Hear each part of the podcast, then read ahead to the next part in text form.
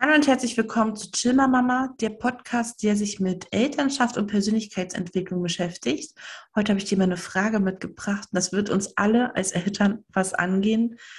Und die Frage lautet, wie bringe ich mein Kind sechs bei, mit seiner Wut und Frustration umzugehen? Und ich habe euch heute mal was vorbereitet. Für alle, die das jetzt nur hören, die beschreibe ich das ganz kurz. Und zwar habe ich hier so ein weißes Ampelmännchen äh, ausgeschnitten. Das ist sozusagen das Symbol für unser Kind ähm, oder für das Kind, was jetzt halt sechs Jahre alt ist. Dann habe ich hier so einen aprikotfarbenen Kreis vorbereitet. Das steht für das Außen. Dann habe ich noch einen gelben Kreis vorbereitet. Das ist, äh, stellt das Kind dar. Und dann habe ich hier noch so einen grünen Kreis vorbereitet.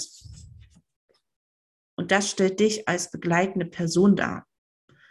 Das sind jetzt hier verschiedene Ebenen, auf die werde ich jetzt kurz eingehen und am Ende werde ich dir ein paar Erfahrungen noch teilen, ähm, wie wir das angegangen sind. Denn tatsächlich hat auch mein Ältester vor allem mit seiner emotionalen Regulierung sehr zu tun gehabt. Zum Glück entwickeln sich Kinder aber weiter und man selber auch. So, wir gehen jetzt mal erst auf das Außen ein weil das bei vielen Eltern mit einer der Sachen ist, die ihnen doch zu schaffen machen. Zum Beispiel kann sich ja Wut und Frustration über verschiedene Ebenen halt zeigen. Und eine Ebene ist zum Beispiel, dass es anfängt zu hauen oder zu beißen oder zu kratzen. Äh, genauso kann es aber auch schreien und weinen und ja, wie sie, was noch, gegen Wände boxen. Äh, sich selbst verletzen. Das wären dann aber schon so, ja, das sind halt auch schlimme äh, Nebenwirkungen, wenn diese Wut und Frustration bei Kindern, wenn die das nie lernen. Und da sind jetzt meine Fragen, die kannst du dir aber dann auch selber beantworten, wenn du in dieser Situation steckst. Wer kann das denn noch mit abpuffern? Also hast du zum Beispiel noch einen Partner dazu oder vielleicht auch einen Ex-Partner? Hast du vielleicht deine Eltern an deiner Seite oder irgendwelche Freunde? Oder wenn das Kind schon sechs ist, äh, wenn es noch in die Kita geht, dann halt an den Kindergärtner, an die Kindergärtnerin wenden, beziehungsweise auch an die Lehrer. Das sind mit diejenigen, die unsere Kinder am engsten begleiten und die haben nochmal einen anderen Blick drauf, wenn unsere Kinder sich in ihrem Verhalten so verändern.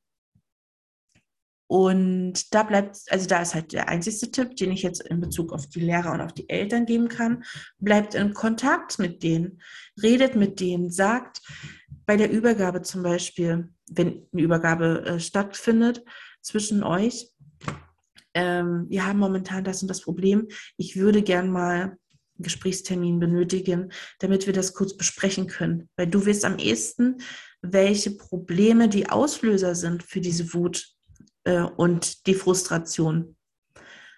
Wie gesagt, Wut und Frustration, diese Emotionen haben verschiedene Farben, sage ich jetzt mal. Und in was für einem Format, das wirst du dann halt sehen, wenn er nach außen hin zum Beispiel auch so zeigt, dass er halt andere mit verletzt, ähm, dann ist natürlich auch Gefahr im Verzug oder auch wenn er sich selber verletzt. Das muss man eher kommunizieren. Das sollte man eher kommunizieren. Und äh, da muss ich auch wirklich sagen, da haben viele Erzieher und auch Lehrer manchmal dann nochmal einen anderen Blickwinkel auf das Kind, was ich mal von einer Erzieherin an die Hand bekommen habe, und das hat mich dann auf der anderen Seite auch wieder beruhigt. Also mein Ältester zum Beispiel, der war in der Kita das liebste Kind. Und sobald ich ihn abgeholt habe, war der nur am Heulen und ausflippen. Und ich habe es immer nie verstanden, weil ich habe mich so auf den Nachmittag gefreut mit ihm.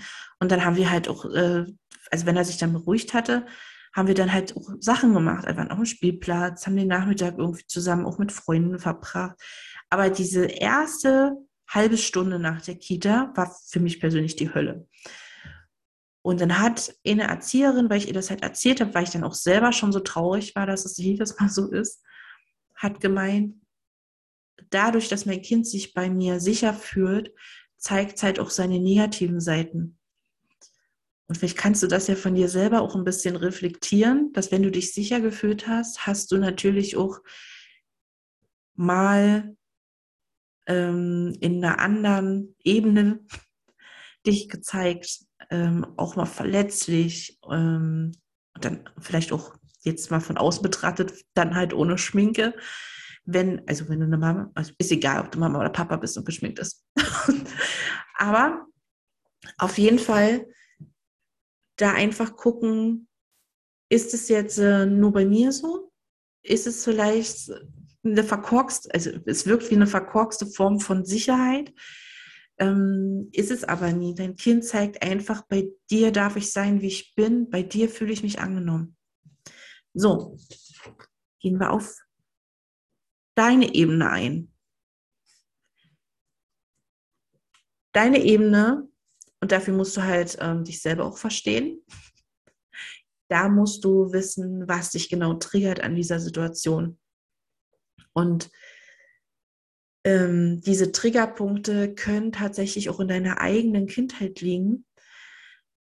Wenn du zum Beispiel in dieser Wut- und Frustrationssituation bist, dein Kind gerade dabei beobachtest, wie es anfängt, zum Beispiel Sachen rumzuschmeißen oder wie es anfängt, falls Bruder oder Schwester da ist, auf das Geschwisterchen einzuhauen.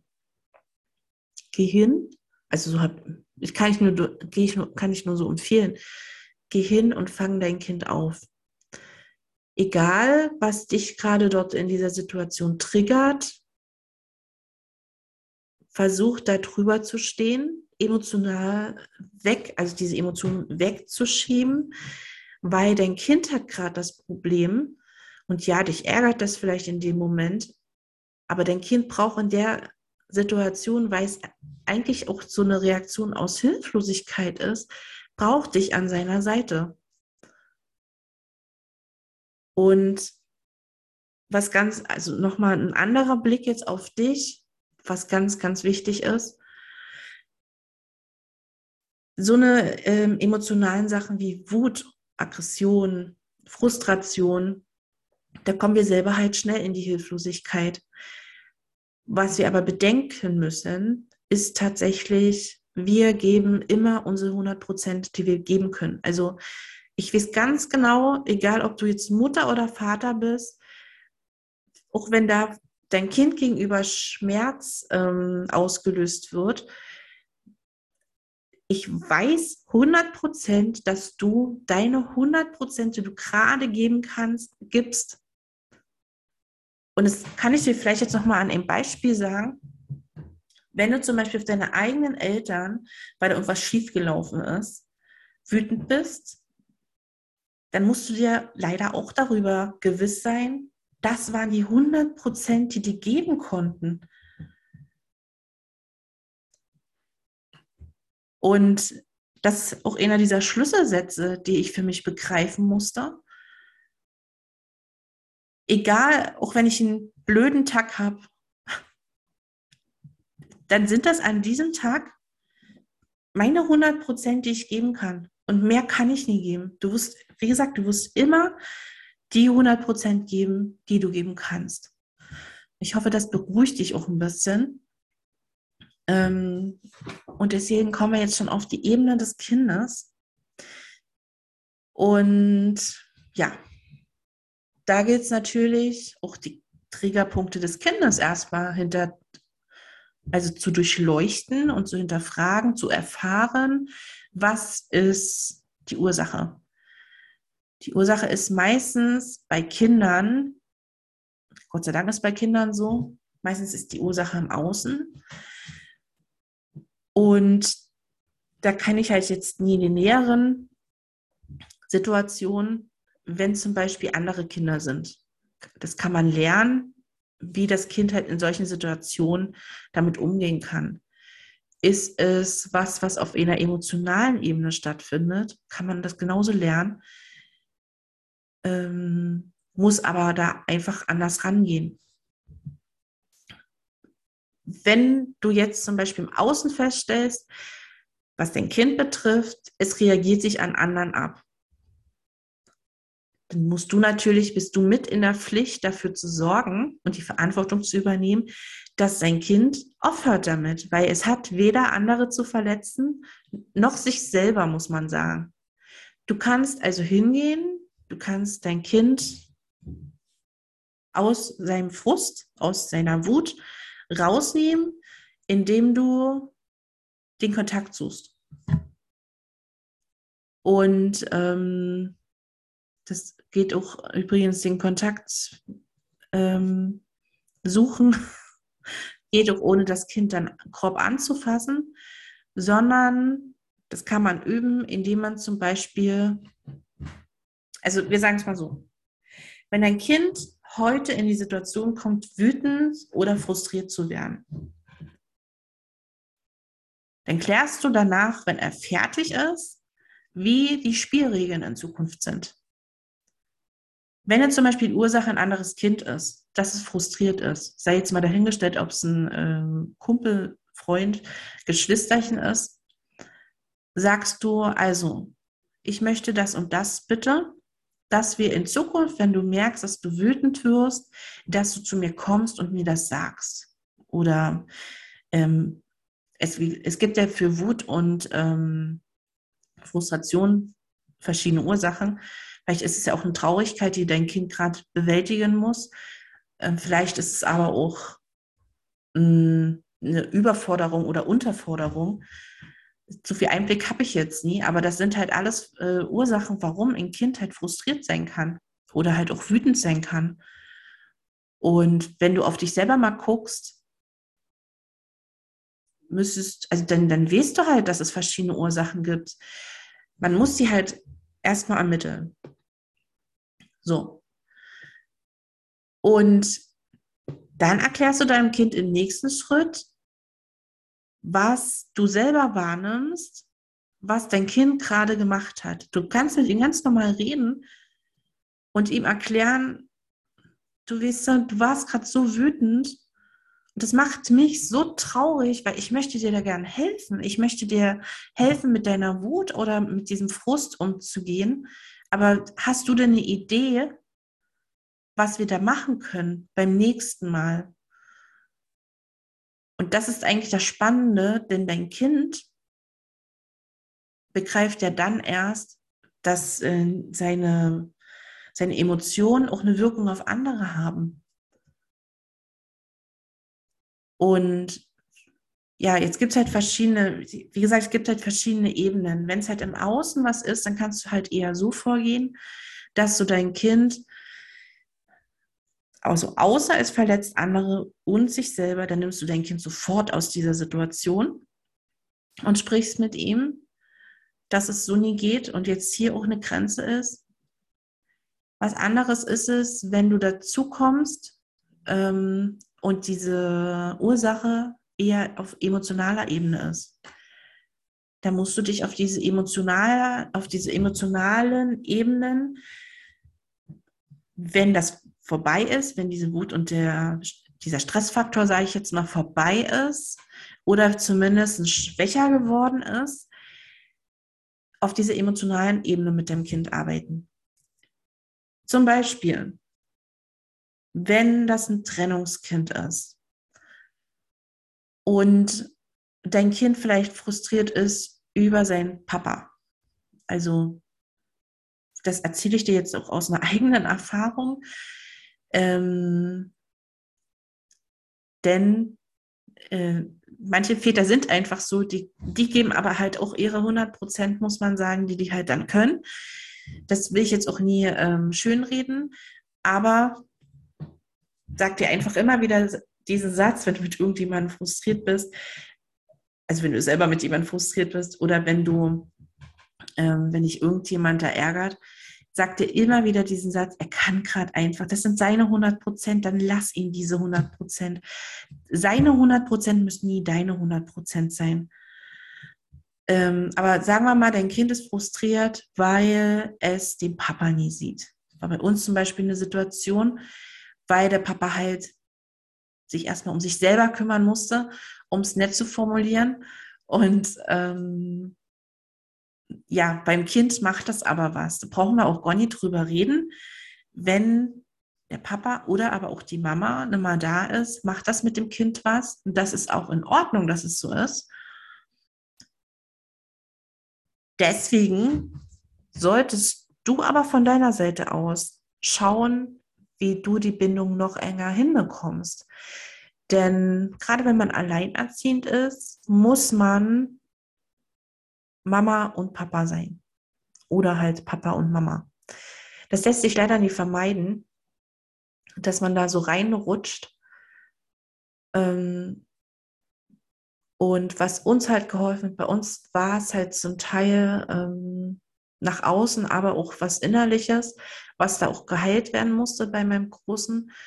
Und wir haben uns damals sogar Hilfe dann gesucht bei einer, wie hieß das, ähm, Sozialpädagogin, die war an das SPZ angebunden und die waren sowieso schon in logopädischer, also mein Sohn war in logopädischer Behandlung und ähm, das gab es halt dort mit noch als Service dazu, diese ähm, Sozialpädagogin. Und die hat mit uns angefangen, Spiele zu machen. Und zwar bindungsorientierte Spiele. Die hat dann immer mit uns so eine äh, Geschichtsreise gemacht. Und wir mussten dann halt zum Beispiel ein Raumschiff zusammen in Teamarbeit aufbauen, äh, mit verschiedenen zum Beispiel mit diesen riesigen Schaumstoffkissen, die es da gibt. Und sie hat halt die Geschichte drumherum, also sie hat uns den Rahmen geschaffen und wir mussten aber überlegen, wie wir das so hinbekommen, äh, mussten uns vorher schon überlegen, wenn wir, ich sag mal jetzt die Zutaten serviert bekommen haben, was ist jetzt was von diesen Gegenständen? Und da war es ganz spannend. Und dann ist, also da muss, das kann ich jedem empfehlen im Übrigen, wenn ihr Bindungsthemen habt, auch wenn die, eure Bindung eng ist, nämlich die Bindung zu meinen Kindern war und ist schon immer eng, aber durch den Verlust von dem Papa, also Verlust in dem Sinne äh, war es dennoch halt ein Verlust, weil der Papa ja dann nimmer da war für eine Zeit, ähm, müsst ihr die Bindung zu eurem Kind, oder solltet ihr, dieses Wort müssen streicht einfach immer, aber ihr solltet dann einfach versuchen, ähm, eure Bindung noch enger zu bekommen. Denn das ist das, was euer Kind am Ende braucht. Er hat ja eine Person, mit der er eine Bindung hat, schon ähm, in gewisser Weise verloren. Und selbst wenn das halt nur diese Zwei-Wochen-Rhythmus ist, dennoch äh, fehlt dem Kind halt was. Und da halt einfach die eigene Bindung mit dem Kind noch mehr stärken. Genau. Das sind jetzt so meine Tipps, die ich euch geben kann. Wenn ihr diesbezüglich noch irgendwelche anderen Fragen habt, ich hoffe, es war jetzt umfangreich genug, dann sagt mir das einfach. Wenn es doch nie umfangreich genug war, dann gebt mir gerne nochmal Bescheid. Sicherlich gibt es noch viel, viel mehr zu erzählen. Ich bin weder Erzieherin noch Lehrerin wie gesagt, dass dieser Satz mit diesen, du gibst deine 100 Prozent, die hat einen Sinn.